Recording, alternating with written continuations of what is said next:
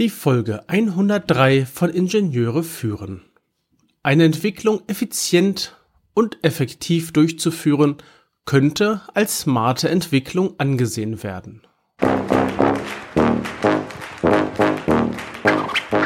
Guten Tag, hallo und ganz herzlich willkommen im Podcast Ingenieure führen, der Podcast für Führungskräfte in der Elektronikentwicklung.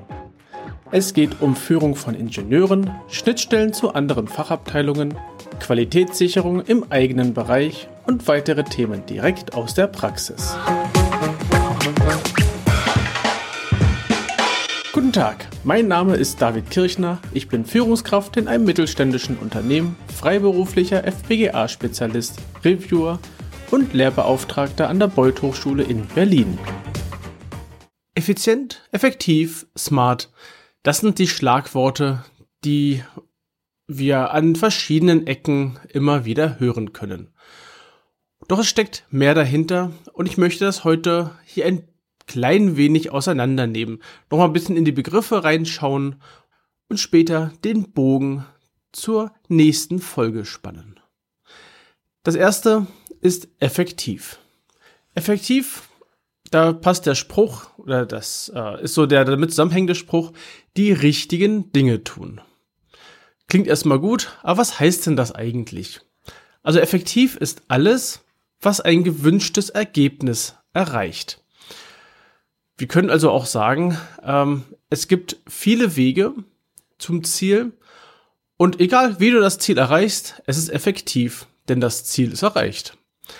Doch es kann sein, dass manche Wege besser sind, was auch besser gerade jetzt hier, also in welchem Kontext auch immer besser jetzt hier ähm, zu nennen ist.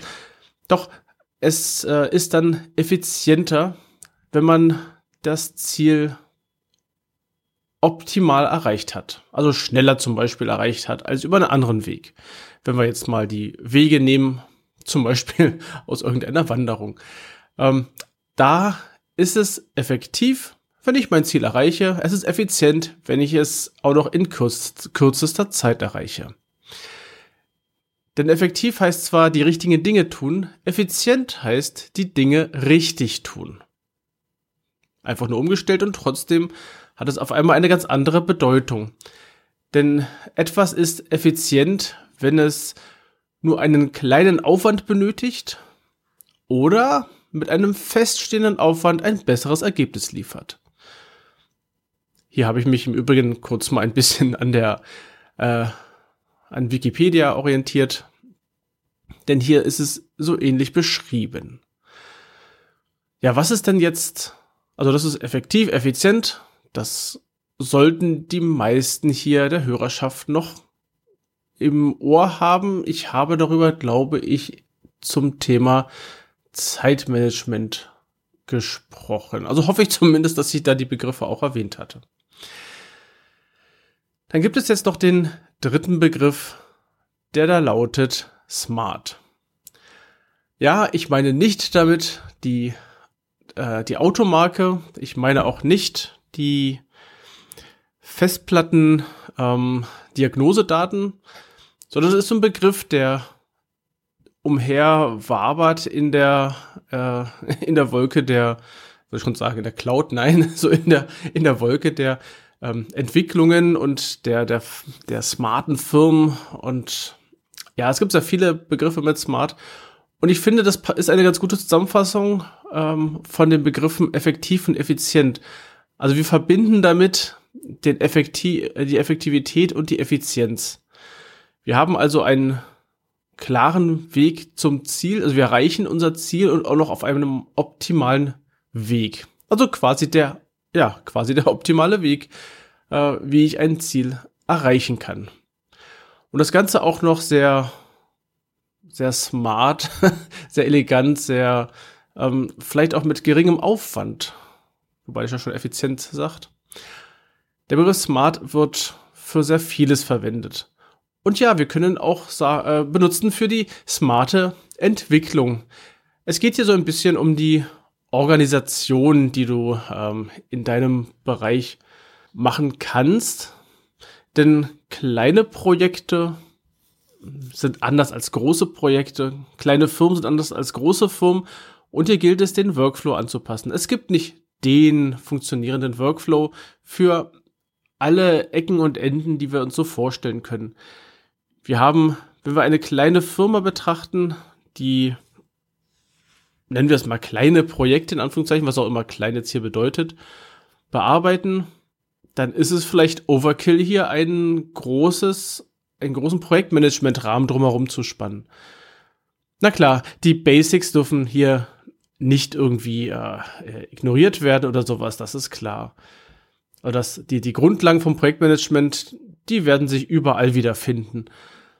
Aber jetzt den großen Rahmen zu spannen mit V-Modell und dann haben wir hier die verschiedenen Entwicklungszweige, das darf angepasst werden. Es ist nicht falsch, es zu verwenden, doch wir können es auf unsere Bedürfnisse alles anpassen. Und du darfst auch, beziehungsweise du musst sogar deine Abläufe steuern und Entscheidungen treffen. Das sind so die ähm, auch wichtige Punkte, wenn wir sagen, wir wollen eine effiziente und effektive Entwicklung haben. Denn jeden Tag, den ein Produkt länger bei uns in der Entwicklung herumliegt, wird Geld verschwendet. Das mag auf den ersten Blick merkwürdig klingen, denn, naja, das Ding ist doch noch gar nicht fertig und noch gar nicht in der Produktion. Und genau darum geht es. Es ist noch nicht in der Produktion. Es hätte doch schon längst sein können, aber es ist es noch nicht. Und solange das Gerät nicht in der Produktion ist, kann es auch nicht rausgehen und Geld verdienen. Und genau darum sollte es ja eigentlich gehen, wenn ein Produkt entwickelt wird. Ja, genau zu diesem Thema und auch zu ähm, einigen weiteren Themen habe ich mir für nächste Woche einen spannenden Interviewgast eingeladen. Es ist Jan Florian Kuhnke. Er kommt zwar mehr aus der Ecke Maschinenbau, doch ich fand, es passt trotzdem hervorragend, denn die Themen, die er behandelt, die betreffen im Prinzip jeden Bereich der Entwicklung.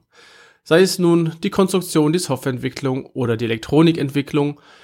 Er geht aber noch viel weiter. Es geht auch an, an vielen anderen Schritten in Richtung ähm, Management, Fertigung, also im Prinzip den gesamten, ähm, wie heißt das so schön, den gesamten Cashflow durch die Firma. Also sei gespannt und schalte nächste Woche wieder ein zur Folge 104. Und du kannst mir auch gerne Feedback von deiner Seite ausschicken und auch gerne Themenvorschläge, die ich hier einmal behandeln soll oder behandeln darf. Du kannst dich gerne über LinkedIn mit mir verknüpfen und mir über diesen Kanal schreiben, alternativ auch gerne über die gute alte E-Mail oder über Postkarte.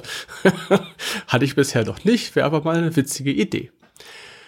Ja, in LinkedIn findest du im Übrigen auch die Gruppe zu diesem Podcast. Und ich würde mich sehr freuen, wenn du den Podcast und auch also die Folge oder den Podcast und oder ach, einfach alles empfehlen an deine Kollegen und Freunde. Und ich freue mich sehr, wenn ich eine 5 Sterne, also wenn mein Podcast eine 5 Sterne Bewertung auf Apple Podcasts erhalten würde. Mein Newsletter und weitere Informationen findest du in den Show Notes unter ib-dck.de slash if103. Gerne kannst du mir einen Kommentar zu dieser Episode schicken. Ich freue mich über jedes Feedback. Die Adresse lautet feedback at ib-dck.de. Das war die heutige Folge des Podcasts Ingenieure führen. Ich danke dir ganz herzlich fürs Zuhören. Nutze das Wissen und die Tipps, um deinen Arbeitsalltag zu vereinfachen und zu verbessern. So sage ich Tschüss und auf Wiederhören bis zum nächsten Mal, dein David Kirchner.